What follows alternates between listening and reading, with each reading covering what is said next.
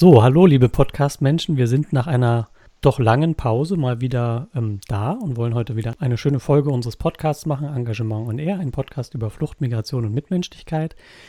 Ich bin Dennis und weil es alleine immer so langweilig ist, habe ich mir noch jemanden mitgebracht. Uli ist heute da. Hallo Dennis. Hallo liebe Zuhörer. Wir haben ja Anfang des Jahres schon ähm, eine Folge gemacht zusammen mit Yvonne. Da haben wir ja ein bisschen aufs letzte Vereinsjahr zurückgeblickt und ein bisschen geguckt, was wir auch, was uns auch dieses Jahr erwartet. Ja, ich habe dich heute nochmal eingeladen, weil es ein Thema gibt, das ja uns so ein bisschen bedrückt, möchte ich mal sagen, und über das wir hier so am Anfang gerne ein bisschen sprechen wollen. Ja, vielleicht steigen wir einfach mal ein mit der Frage, was braucht es eigentlich, um einen Verein zu führen, zu haben, zu leiten, wie auch immer. Äh, man kann ja mit einem Verein viele schöne Sachen machen, aber, und an dem Aber übergebe ich jetzt mal an dich. Was kommt denn nach dem Aber? An dem schönen Aber. Ähm, an dem Aber hängen Menschen, die den Verein, wie du schon gesagt hast, führen, leiten, verwalten, ähm, sich Gedanken machen, wo die Reise hingehen kann, ja, die auch ein Vereinsleben mitgestalten, zusammen mit den Mitgliedern. Ja, diese Menschen bilden den Vereinsvorstand. Und der Vorstand besteht bei uns aktuell aus drei ähm, ja, Vorstandsmitgliedern, also der erste Vorsitzende, der zweite und der Schatzmeister oder die Schatzmeisterin. Und dann gibt es noch Beisitzer, da haben wir aktuell zwei. Und einen Kassenprüfer. Das bin und den ich. Kassenprüfer. Den dürfen genau. wir nicht, aber ich gehöre Den dürfen wir nicht vergessen. Den braucht man tatsächlich auch, genau. So, und warum ähm, haben wir das Thema heute, dieses etwas trockene Thema, dann heute für unser Intro hier gewählt? Ja, weil uns der Verein Willkommen in Oranienburg natürlich sehr am Herzen liegt und weil es aktuell so ist, dass wir drei Vorstandsmitglieder, nämlich unsere Schatzmeisterin Yvonne, unser zweiter Vorsitzender Ibrahim und ich als erste Vorsitzende das jetzt schon ziemlich lange machen, schon mehr als eine ähm, Wahlperiode und wir für die kommende anstehende Vorstandswahl, die noch in diesem Jahr stattfinden wird, nicht noch einmal kandidieren werden. Das heißt, wir brauchen neue Leute, die sich das zutrauen würden, den Verein weiterzuführen.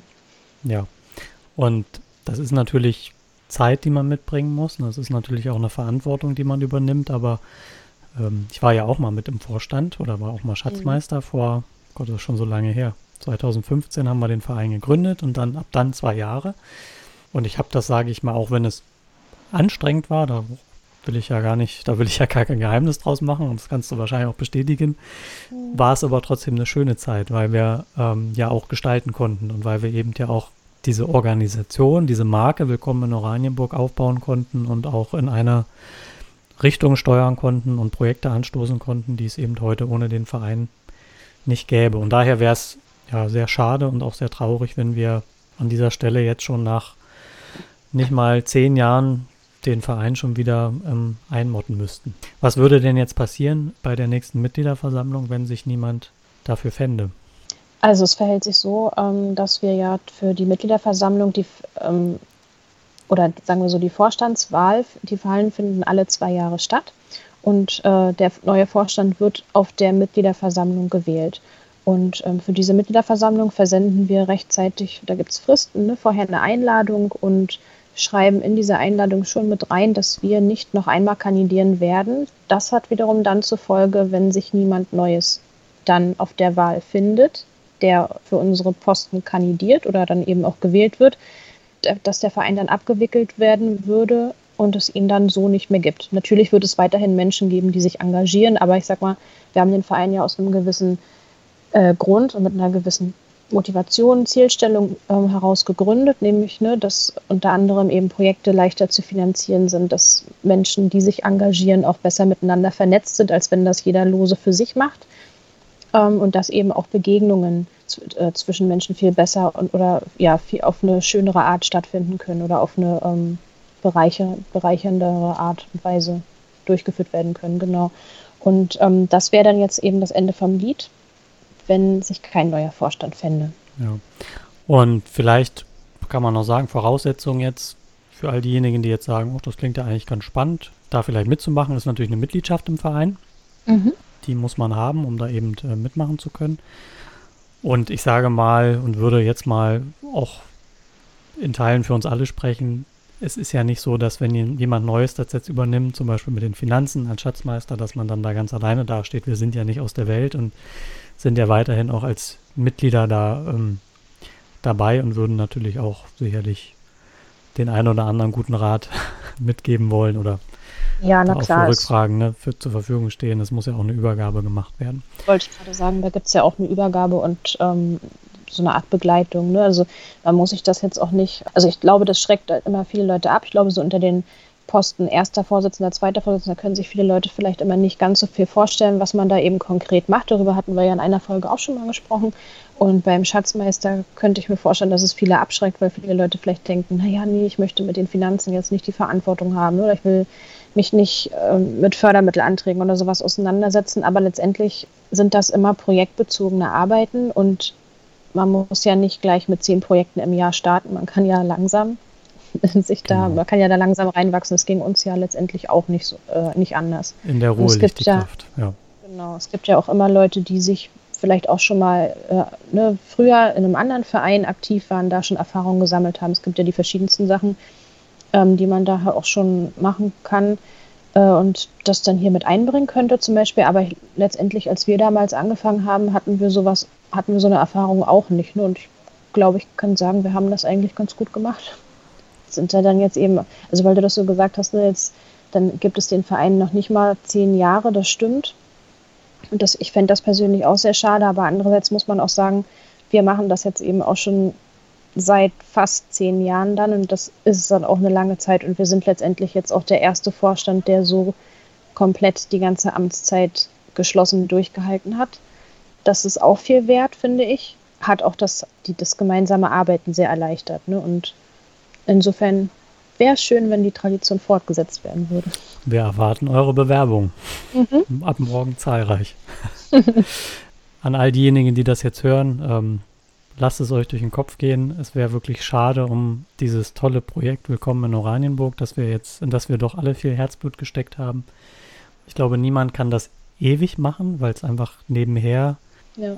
auch Kraft kostet, aber eben auch, auch viel ähm, viel Freude bringt. Ne? Ich glaube, das kann man so ganz gut auf den ja. Punkt bringen. Und ähm, wenn ihr da Rückfragen habt, dann ähm, oder einfach auch nochmal äh, das Gespräch suchen wollt, was man sich vielleicht da noch konkreter darunter vorstellen kann und was es vielleicht heißt und was es nicht heißt, dann ähm, meldet euch auf jeden Fall. Wir wären auf jeden Fall sehr, sehr froh, wenn sich zur Mitgliederversammlung und der Termin wird ja noch verkündet in nächster Zeit, wenn sich da einfach Menschen fänden, die sagen, uns liegt das auch am Herzen und wir würden das gerne mit weiter fortführen. Wenn es vielleicht auch in einer anderen Intensität ist, das richtet sich immer nach dem, äh, nach dem Alltag und nach dem ja, Lebensweg eines jeden Einzelnen. Da genau, das kann man ja selber, ähm, das, das, hat man ja letztendlich auch als Vorstand irgendwo selber in der Hand. Das, da, da, diktiert einem ja keiner, wie viel man machen muss. Das kann nur man das, ja selber lenken. Nur das Finanzamt möchte alle drei Jahre ja. mal eine kleine Steuererklärung, aber selbst das ist, sage ich mal, nicht so schlimm, ja. wie es vielleicht sich anhört. Gut. Da stehen wir ja auch mit Rat und Tat zur Seite. Genau. Zweifelsfall. Dann, Uli, vielen Dank. Mhm. Äh, war ein kurzes Gespräch, aber jetzt kommt ja noch der Hauptakt. Äh, weißt du denn, wer heute, wer heute der Hauptakt ist? Welche wer heute beiden, durch die Zauberkugel geht? Wer heute durch die Zauberkugel geht? Ich habe da schon was gehört oder du kannst es gerne nochmal anpreisen. Ich glaube, es wird eine spannende Folge. Es wird eine spannende Folge, kann ich auf jeden Fall so sagen. Ähm, zwei sehr engagierte Damen, die heute da sind, die ein schönes Projekt äh, in Oranienburg auf den Weg gebracht haben. Einen sogenannten Audio Walk. Und da hören wir auch gleich noch, was das ist. Paulina und Friederike, die ähm, ja wirklich tolle Sachen machen und uns auch wirklich was Schönes mitgebracht haben. Auch selber nochmal zum Hören in dieser Episode. Also da ähm, könnt ihr gespannt sein und es dauert jetzt auch quasi nur noch Sekunden, bis die Zauberkugel sich öffnet und wir dann da durchmarschiert kommen. Also viel Spaß dabei, Uli, nochmal vielen Dank und ähm, ja, denkt drüber nach, rettet den Verein. Wir, das steht jetzt hier wirklich leider irgendwie auf der Kippe, aber es ist keinem zu verübeln, irgendwann zu sagen, die Kräfte reichen nicht mehr. Und es ist auch immer mal gut, wenn neue Menschen mit neuen Perspektiven da ans Ruder kommen. Also, genau. vielen Dank und ähm, weiter geht's.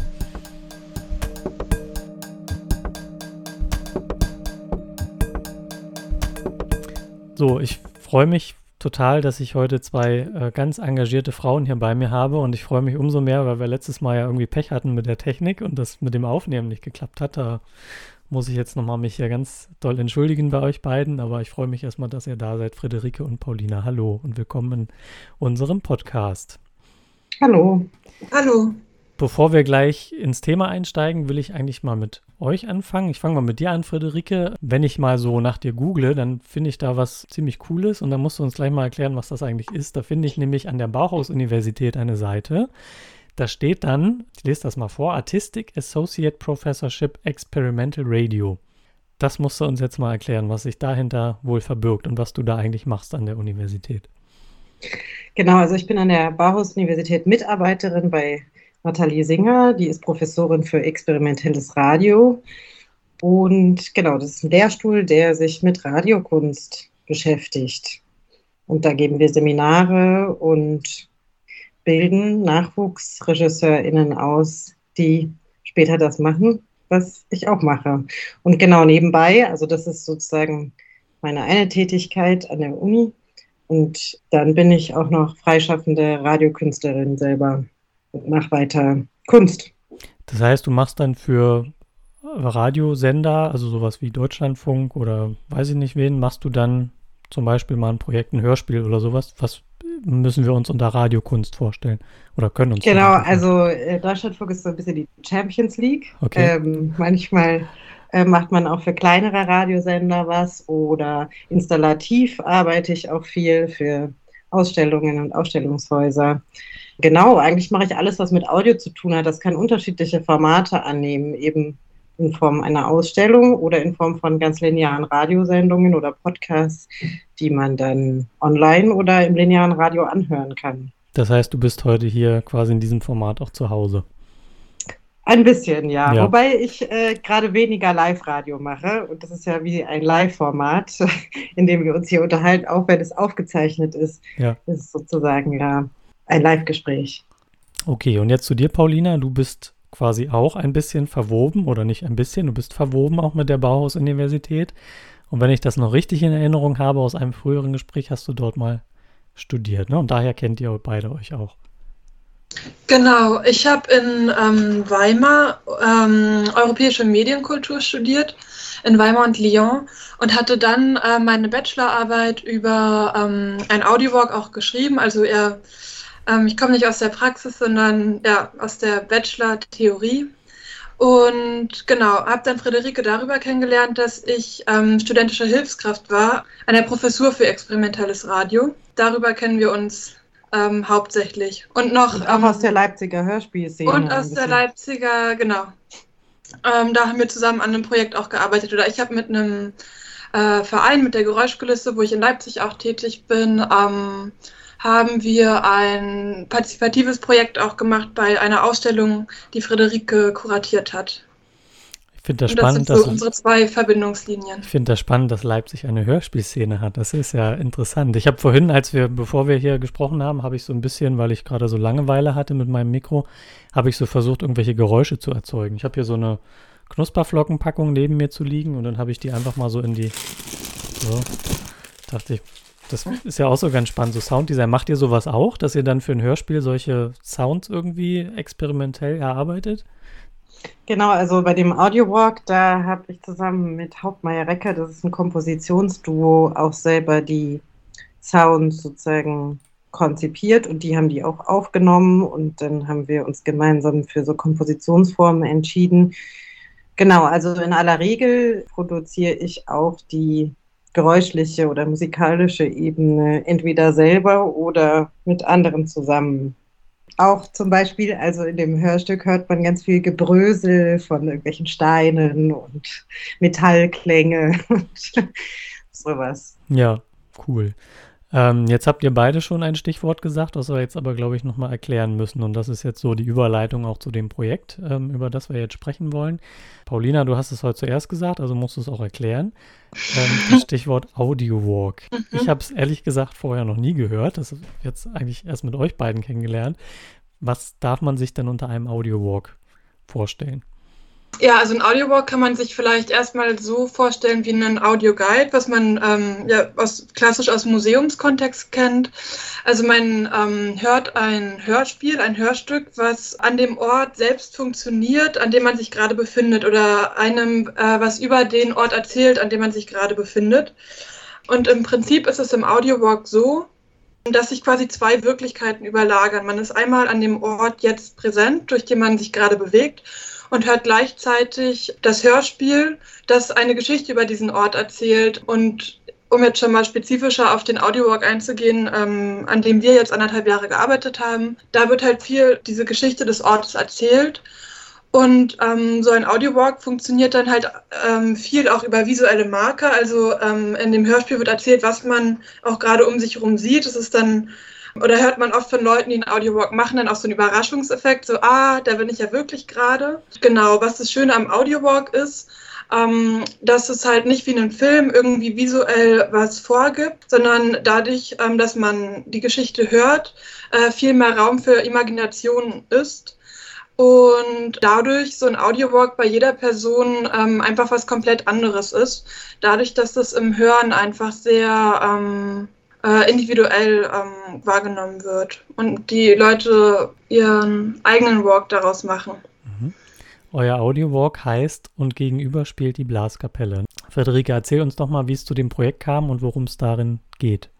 Ja, ähm, vielleicht sage ich als allererstes was zum Titel. Der Titel war lange unklar mm, und diesen Einfall hatte ich zusammen mit meiner Kollegin Elena Zieser, dass äh, der und gegenüber spielt die Blaskapelle heißen könnte, weil es in dem Audio Walk nämlich für uns ganz viel über die Überschneidung unterschiedlicher Realitäten geht und einerseits sozusagen eine historische Tiefe von Orten, an denen mal Gewalttaten passiert sind ähm, andererseits aber auch eine Gleichzeitigkeit von unterschiedlichen Wirklichkeiten. Also die einen nehmen eine Situation gewaltvoll wahr und die anderen vielleicht eher nicht. Und äh, gegenüber von diesem KZ gab es nämlich mal einen Festsaal und daher stammt der Titel. Und wie ist es dazu gekommen? Ja, also ähm, Henning Schluss ist Teil einer Bürgerinitiative, die sich gegründet hat, um die Geschichte dieses Ortes ähm, aufzuarbeiten. An dem Ort gibt es eigentlich nur noch eine einzelne übrige Backsteinmauer.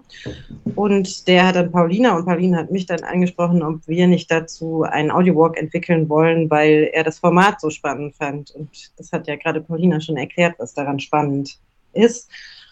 Und dann ähm, Genau, ist diese Konstellation dieses KZs in Oranienburg natürlich sehr spezifisch. Es ist ein frühes KZ. Über frühe KZs gibt es eigentlich relativ wenig im öffentlichen Gedächtnis, aber auch weniger Publikationen als über spätere KZs. Die wurden 33, 34 eingerichtet und ganz zu Beginn des NS-Regimes und waren von ein bisschen anderer Natur, waren oft inmitten der Städte. Darum geht es auch ganz viel in dem Audiowalk.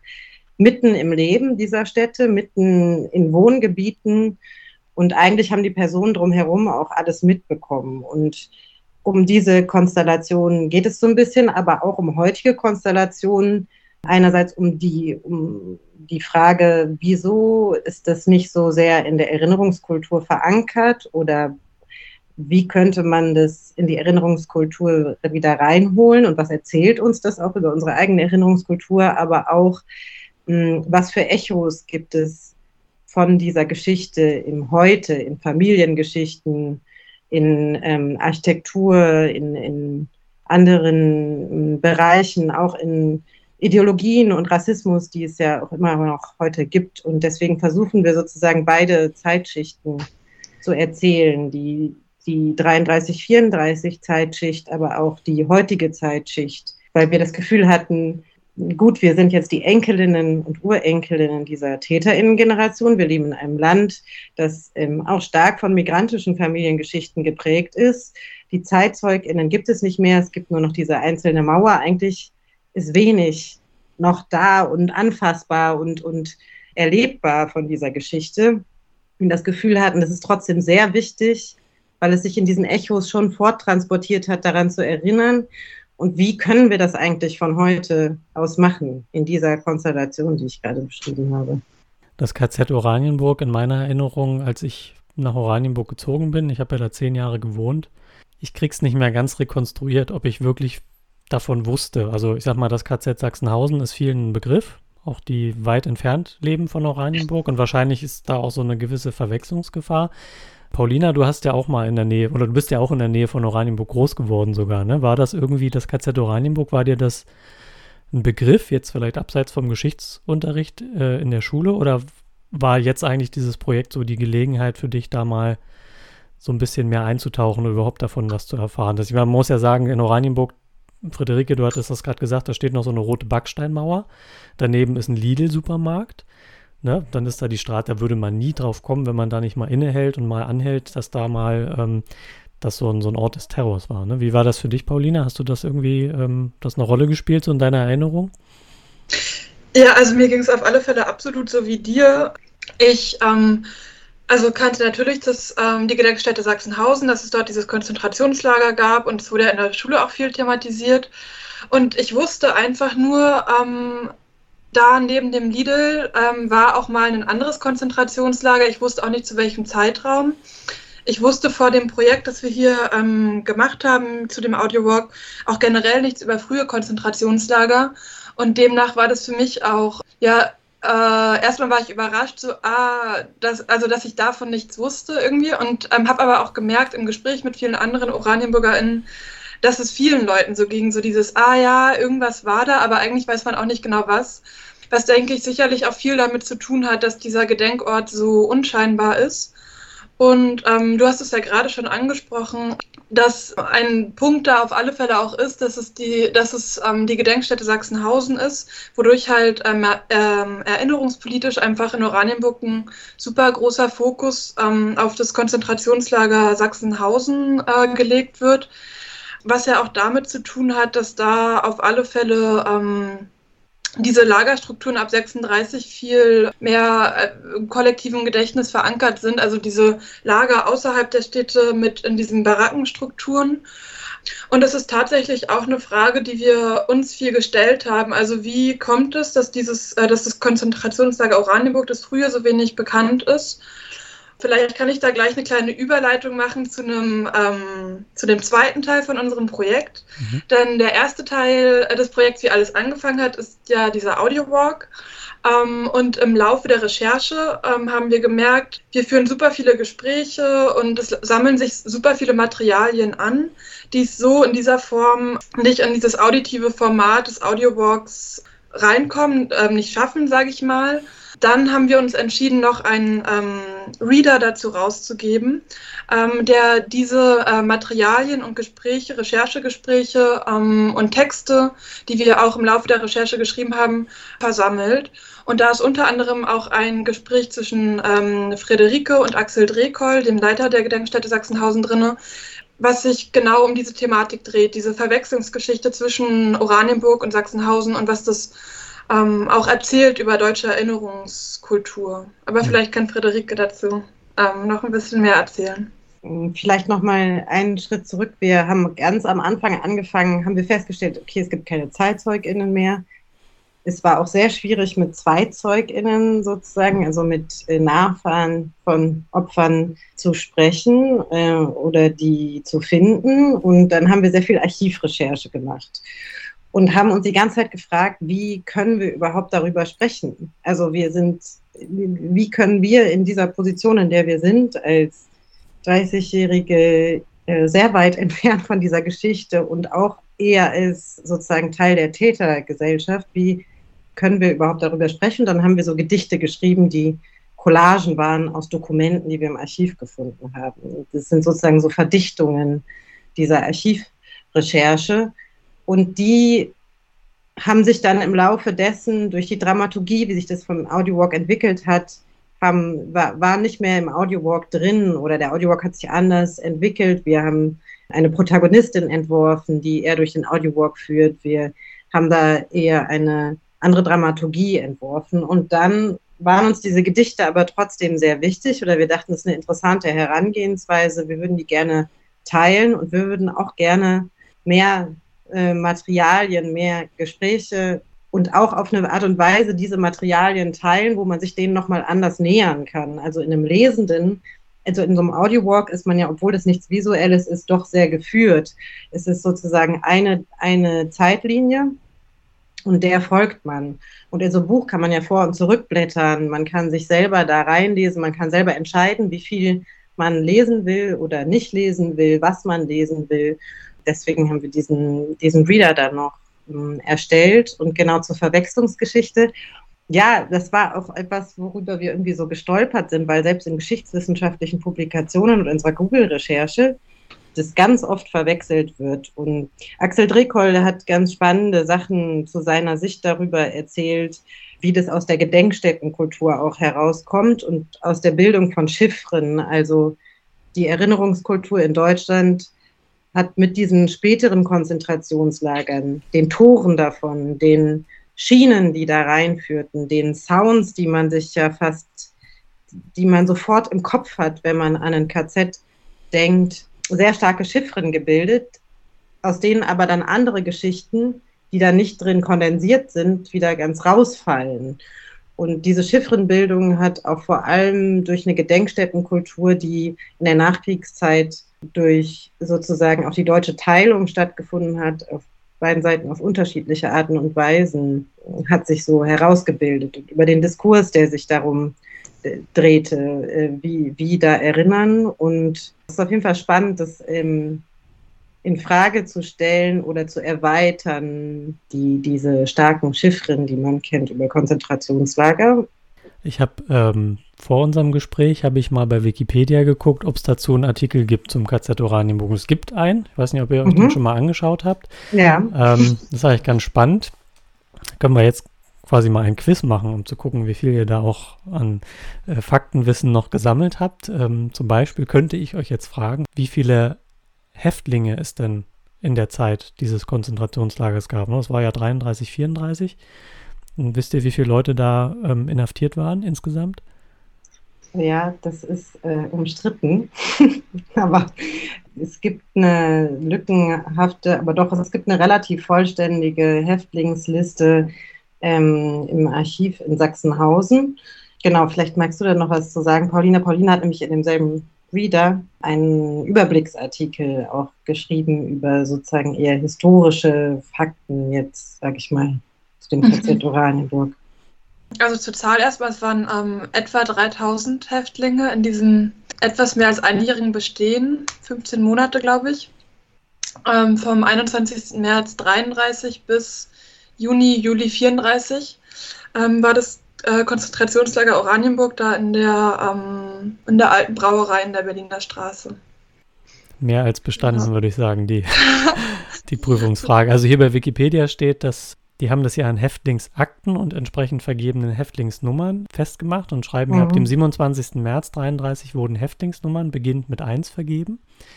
In der Folge des Eintreffens wurden die Häftlingsakten weiter nummeriert. Am 30. Juni 34 wurde als letztes die Nummer 2874 vergeben. Und wenn ich das jetzt richtig verstanden habe, wurden auch keine Nummern doppelt vergeben. Es gab ja Menschen, die sag ich mal, von der Kommunistischen Partei oder auch von der SPD, die ja mehrfach inhaftiert wurden. Ähm, aber die Nummern wurden nie doppelt vergeben. So ist jetzt zumindest mein sehr leidenhaftes Verständnis und ihr könnt mir da aber auch gerne gleich wieder brechen, wenn ihr mögt.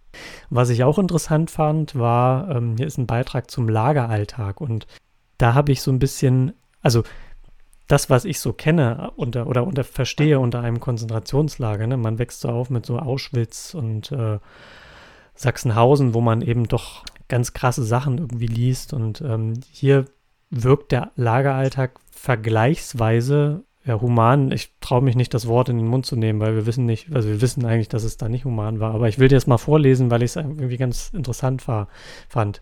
Der Häftlingsalltag begann um 5.30 Uhr mit dem Wecken. Nach dem Aufräumen der Schlafstätten und dem Appell gab es von 6.30 Uhr bis 7 Uhr Frühstück.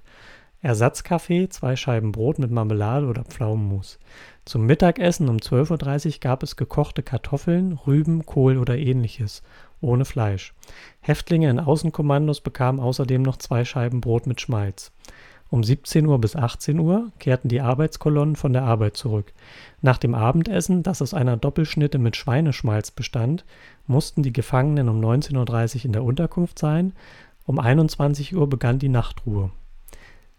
Wenn man das vorliest, ohne dass ich vorher sage, es handelt sich hierbei um das KZ Oranienburg, könnte man auch vermuten, dass das irgendwo anders passiert ist, oder? Wie, wie würdet ihr das, also wenn ihr das jetzt so gehört hättet, so aus dem Nichts heraus, hättet ihr da jetzt irgendwie an, an, an Konzentrationslager gedacht? Also ich glaube, einerseits würde ich mal dazu sagen, ähm, also wir haben uns auch viel mit Erinnerungsberichten von Insassen beschäftigt. Unter anderem, das ist wohl der bekannteste Bericht, denke ich, von äh, Gerhard Seeger. Der heißt Erster authentischer Bericht eines aus dem Konzentrationslager geflohenen. Und wenn man sich diese Berichte an äh, durchliest, ähm, stößt man sehr viel auf ähm, Berichte über Folter, ja, Strafexerzieren ähm, und sehr viel Schikane seitens der ähm, SA-Männer, die ja dieses Konzentrationslager geleitet haben. Es ist sicherlich so, dass es noch nicht so diese Art von Maschinerie von Gewalt war, die sich ab 36 dann ähm, entfaltet hat. Aber ich denke, man muss es auch äh, in dem Kontext sehen, dass es halt ganz am Anfang ähm, der äh, NS-Diktatur war, des NS-Regimes, ähm, ja wirklich ähm, zwei, knapp zwei Monate nach äh, Machtergreifung wurde dieses Konzentrationslager eröffnet. Und Konzentrationslager dieser Art auch überall im Deutschen Reich. Also was das für ein Machtinstrument auf einmal war von den Nationalsozialisten, ähm, da Leute ähm, gefangen zu nehmen, die einfach nicht in ihre politische Gesinnung passten ähm, und dann einzusperren auf ungewisse Zeit. Also das, äh, äh, dieses System hieß Schutzhaft. Ähm, die Leute ähm, wurden ohne Internierungsgrund oder ohne Haftbefehl quasi ähm, gefangen genommen, dann in diese Konzentrationslager gebracht, die sich oft in auf den spontan eingerichteten Gefängnisstrukturen ähm, oder so Lagerstrukturen ähm, befanden. Die Häftlinge waren dann dort der Willkür der, ähm, der genau oft SA-Männer, aber auch SS-Männer äh, oder ähm, der Gestapo ausgesetzt. Genau, ich denke, das sind die beiden Sachen. Also es ist auf alle Fälle ähm, belegt, dass die Häftlinge dort gefoltert wurden. Und es ist einfach 33 noch eine andere Zeit und noch nicht so ähm, zentralisiert, wie diese Gewalt auch stattfindet. Mhm. Aber ja, vielleicht magst du noch und, was dazu Ja, also ich, also wenn man jetzt diesen Lageralltag so aus dem Kontext gerissen hört, dann klingt der erstmal harmlos, aber Teil des Lageralltags war ja auch viel Zwangsarbeit und wie Paulina sagt, ich glaube, ein ganz entscheidender Teil ist auch diese Willkür. Also die Menschen dort wurden un, fast unmittelbar nach der Machtergreifung ähm, in Gefangenschaft genommen und ähm, wussten nicht, wann sie wieder rauskommen. Und einer der hm, sehr, einer der heftigsten Häftlingsberichte ist von Max Abraham. Es gab auch damals schon, wobei das sozusagen der Willkür der Lagerleitung oblag, eine schlechte Behandlung jüdischer Menschen im Konzentrationslager. Und Max Abraham war jüdischer Rabbiner und der äh, berichtet davon zum Beispiel, dass er in einer Dunkelarrestzelle war, in der man weder richtig sitzen noch stehen konnte, in der er sehr lange Zeit verbracht hat. Ich glaube, es waren 48 Stunden und nicht wusste, wann er wieder rauskommt. In dieser Zelle gab es kein Tageslicht. Also wenn man sich das mal so körperlich vorstellt, glaube ich, ist es schon recht ähm, heftig. Und wenn man jetzt erstmal nur den Lageralltag liest, hat man ja diese ganzen persönlichen Details da nicht nicht ja. drin. Mhm. Und was man, ähm, woran ich jetzt gerade noch denke, ähm, es ist ja auch so, dass ähm, am Anfang hauptsächlich Kommunisten und Sozialdemokraten in diesen äh, Konzentrationslagern interniert wurden. Ähm, und vor der Machtergreifung standen die auf der Straße ja noch den SA-Männern ähm, gegenüber in ja, Straßenschlacht ähnlichen Zuständen oder bürgerkriegsähnlichen Zuständen und was es auf einmal für eine Machtverschiebung war, ähm, dass nach der Machtergreifung die SA-Männer jetzt mit absoluter Macht den Leuten gegenüberstanden, die sich vorher noch, ja, die vorher, äh, wo, wo das Machtverhältnis einfach kurz vorher noch ganz anders war. Ich denke, das ist auch, ja, einfach wahrscheinlich sehr bemerkenswert und unglaublich gewesen, wie schnell das dann ging zu dieser Zeit. Wie schnell da die Gewalt so strukturell von oben ähm, hart durchgesetzt wurde. Es gibt den sehr tragischen, traurigen Film, den kennt ihr bestimmt auch, Der Pianist.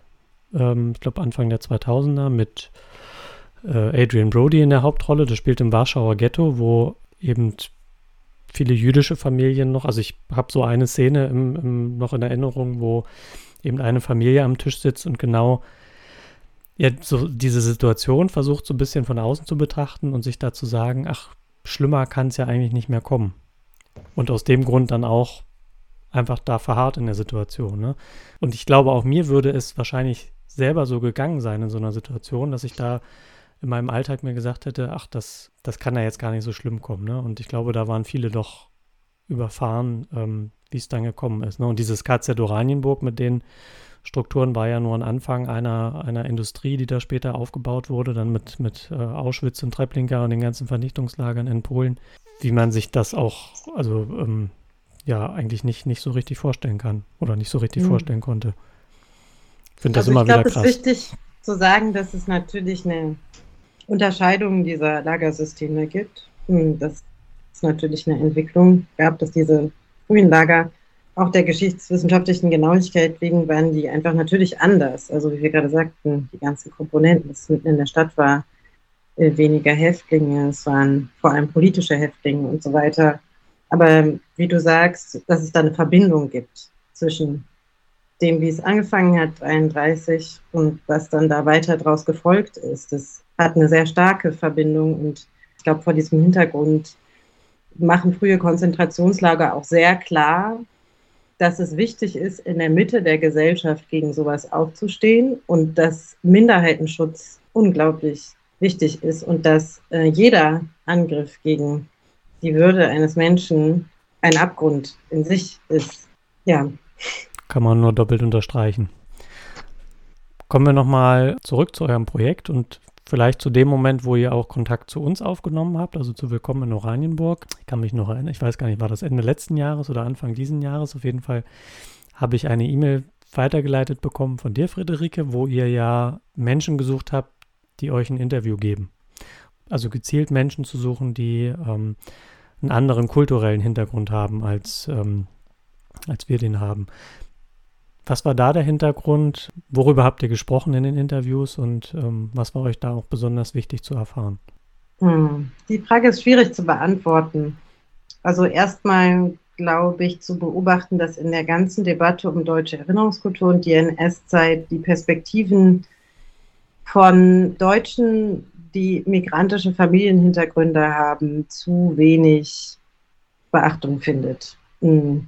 Und das ist ja ein sehr großer Anteil unserer äh, der Deutschen, die halt migrantische Familienhintergründe haben.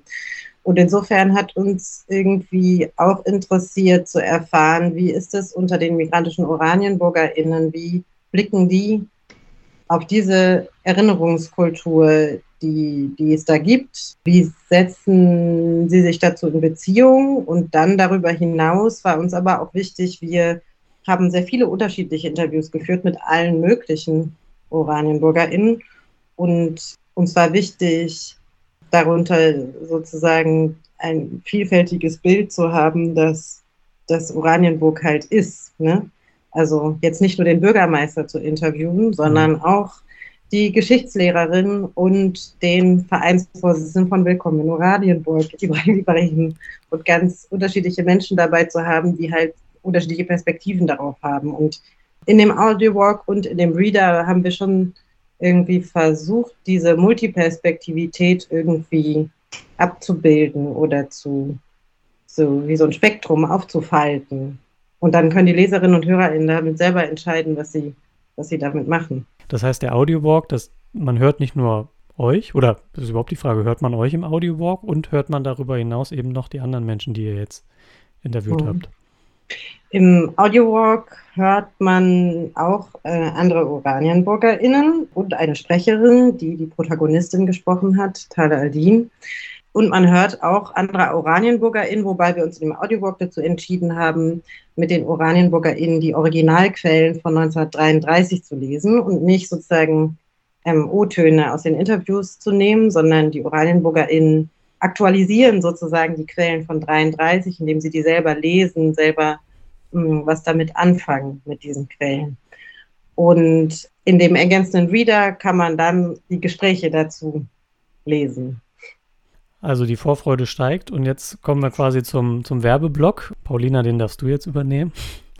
Denn noch ist ja der Audiowalk nicht eröffnet oder noch nicht gestartet, sondern wir machen das ja auch bewusst ein bisschen vorher, um auch auf ein schönes Ereignis in Oranienburg hinzuweisen. Und da gebe ich jetzt mal an dich, Paulina, und du kannst uns ja mal mitnehmen, was am Freitag, den 2. September in Oranienburg so los sein wird. Genau, ähm, das wird der große Eröffnungstag des Audiowalks und des Readers. Ähm, wir fangen ähm, am Vormittag an mit einem ersten Programm, ähm, was eher die, ähm, ich sag mal, offizielle Eröffnung des Audiowalks ist. Aber auch dazu ähm, herzliche Einladung. Also, genau, es ist sozusagen genau. öffentlich auch. Genau. Ja, genau öffentlich und offiziell, äh, laden wir alle äh, herzlich am 2. September um 10 Uhr auf den Schlossplatz ein, um da ähm, gemeinsam in der Gruppe den Audiowalk ähm, zusammen zu machen.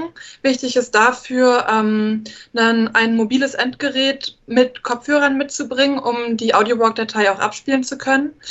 Am Endpunkt des Audiowalks, der Endpunkt des Audiowalks ist ähm, die Gedenkstätte, also der ehemalige Ort des Konzentrationslagers. Und dort werden wir dann ähm, einige Reden äh, hören von ähm, BrandenburgerInnen und ja, OranienburgerInnen ähm, aus Politik und Kultur, unter anderem ähm, Manja Schüle, die Kultusministerin des Landes Brandenburg, Dazu muss man sagen, dass, das, äh, dass der Audiowalk auch vom ähm, Ministerium für Wissenschaft, Forschung und Kultur ähm, gefördert wird. Ähm, außerdem sprechen da ähm, Astrid Ley von der Gedenkstätte Sachsenhausen, Alexander Lesicke, der Bürgermeister der Stadt Oranienburg, Elena Miropolskaja, die Leiterin der jüdischen Gemeinde. Außerdem Jan Lüttmann aus dem Initiativkreis zu dem Gedenkort und auch Ibrahim Ibrahim, der Vorsitzende von Willkommen in Oranienburg, der ja auch mit einem Interview ähm, im Reader quasi zu lesen ist.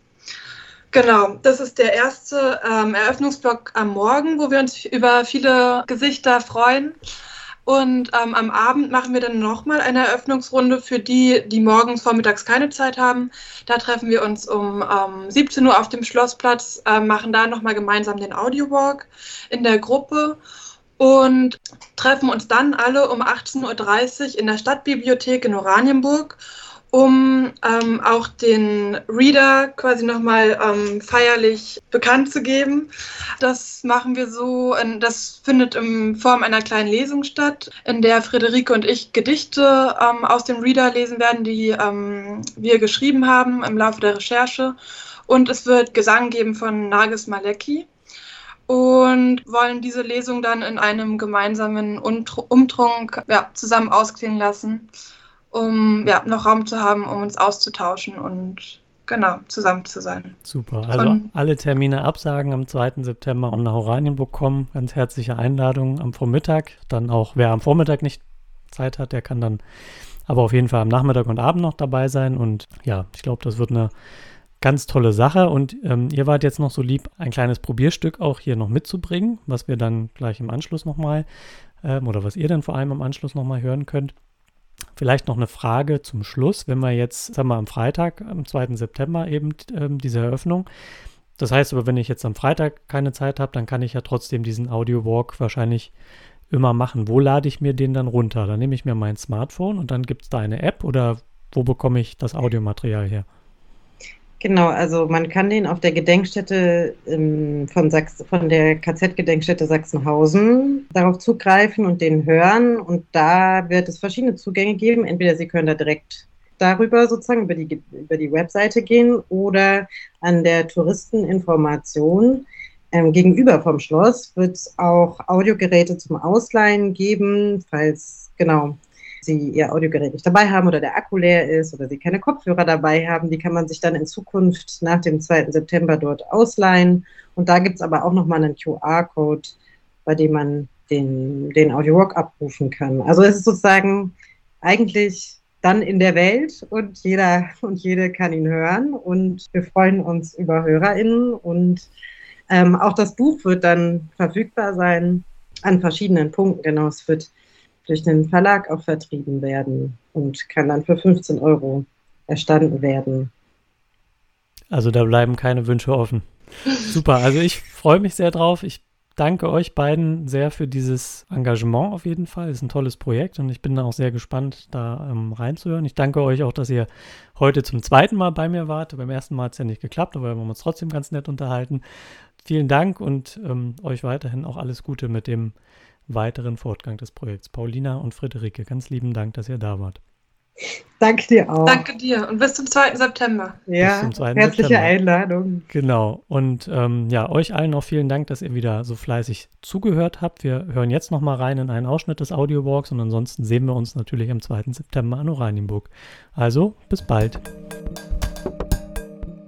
Vielleicht sehen Sie nun auf der rechten Seite den Dönerimbiss Karollis, das gelbe Haus mit den großen Scheiben. Bleiben wir dort stehen und schauen durch die Scheiben des Ladens. In einem damals baugleichen Haus daneben, das heute nicht mehr existiert, hat sich in den 1920ern und 30ern das Stammlokal der Kommunisten befunden. In unmittelbarer Nähe des späteren Konzentrationslagergeländes. Genau hier an der Stelle, wo wir gerade stehen, kulminierten die Straßenschlachten 1931 in einer Schießerei. Von den Einschlägen der Projektile sieht man heute nichts mehr.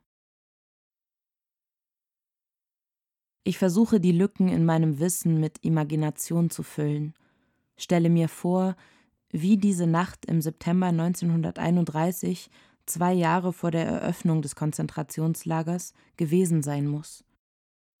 Was wäre, wenn wir hier auf einen Freund warten würden, wenn wir jetzt plötzlich einen Trupp von 15, 20 Männern hören würden? Wir drehen uns um. Die Männer schreien uns an, ihre Stimmen klingen aggressiv, betrunken. Irgendwo weiter weg singt ein anderer Trupp nationalistische Lieder. Was wäre, wenn einer der Männer einen Schritt nach vorne machen würde, uns mit voller Wucht schubsen würde? Wenn er uns auffordern würde, unseren Pass zu zeigen. Wir spüren die heiße Wut zwischen uns und den Männern. Wir denken nach. Sind wir stärker oder schwächer als der Mann vor uns? Können wir Hilfe holen? Wird der Freund nicht gleich auftauchen und uns aus der Situation retten? Was wäre, wenn jetzt plötzlich Schüsse fallen würden? In ein paar ewig langen Sekunden. Wenn der Mann vor uns sich umdrehen würde, würden wir die Sekunde nutzen, um wegzulaufen, zuzuschlagen? Gegenüber schieben Menschen ihre Gardinen weg, schauen aus dem Fenster zu uns auf die Straße. Aber vielleicht wäre auch alles ganz anders.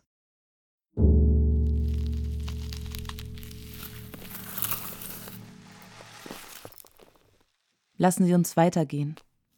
Wir wechseln hier die Straßenseite und laufen dann weiter die breite Straße entlang in Richtung des großen roten Backsteinhauses. Achten Sie beim Überqueren der Straße auf den Verkehr. Während wir weitergehen, erzähle ich Ihnen von meinem zweiten Besuch in Oranienburg. Nach meinen Recherchen im Archiv frage ich mich, was die Menschen, die heute in Oranienburg leben, mit der Geschichte der 1930er verbinden. Haben Sie noch einen Bezug dazu? Die deutsche Geschichte ist ja, wie man weiß, sehr komplex. Und aber ich, es macht mich schon ein bisschen traurig. Äh, als ich hier ankam, habe ich solche Sachen gehört und dachte, das wird besser. Ich bin mir sicher, das wird besser. Vielleicht kann ich auch Leute ein bisschen überzeugen. Und ich bin jetzt wirklich 20 Jahre später, nee, es ist schlechter geworden. Die OranienburgerInnen lesen und kommentieren mit mir die Quellen von 1933. Quellen, die in Straßenzügen spielen, in denen sie selbst heute leben.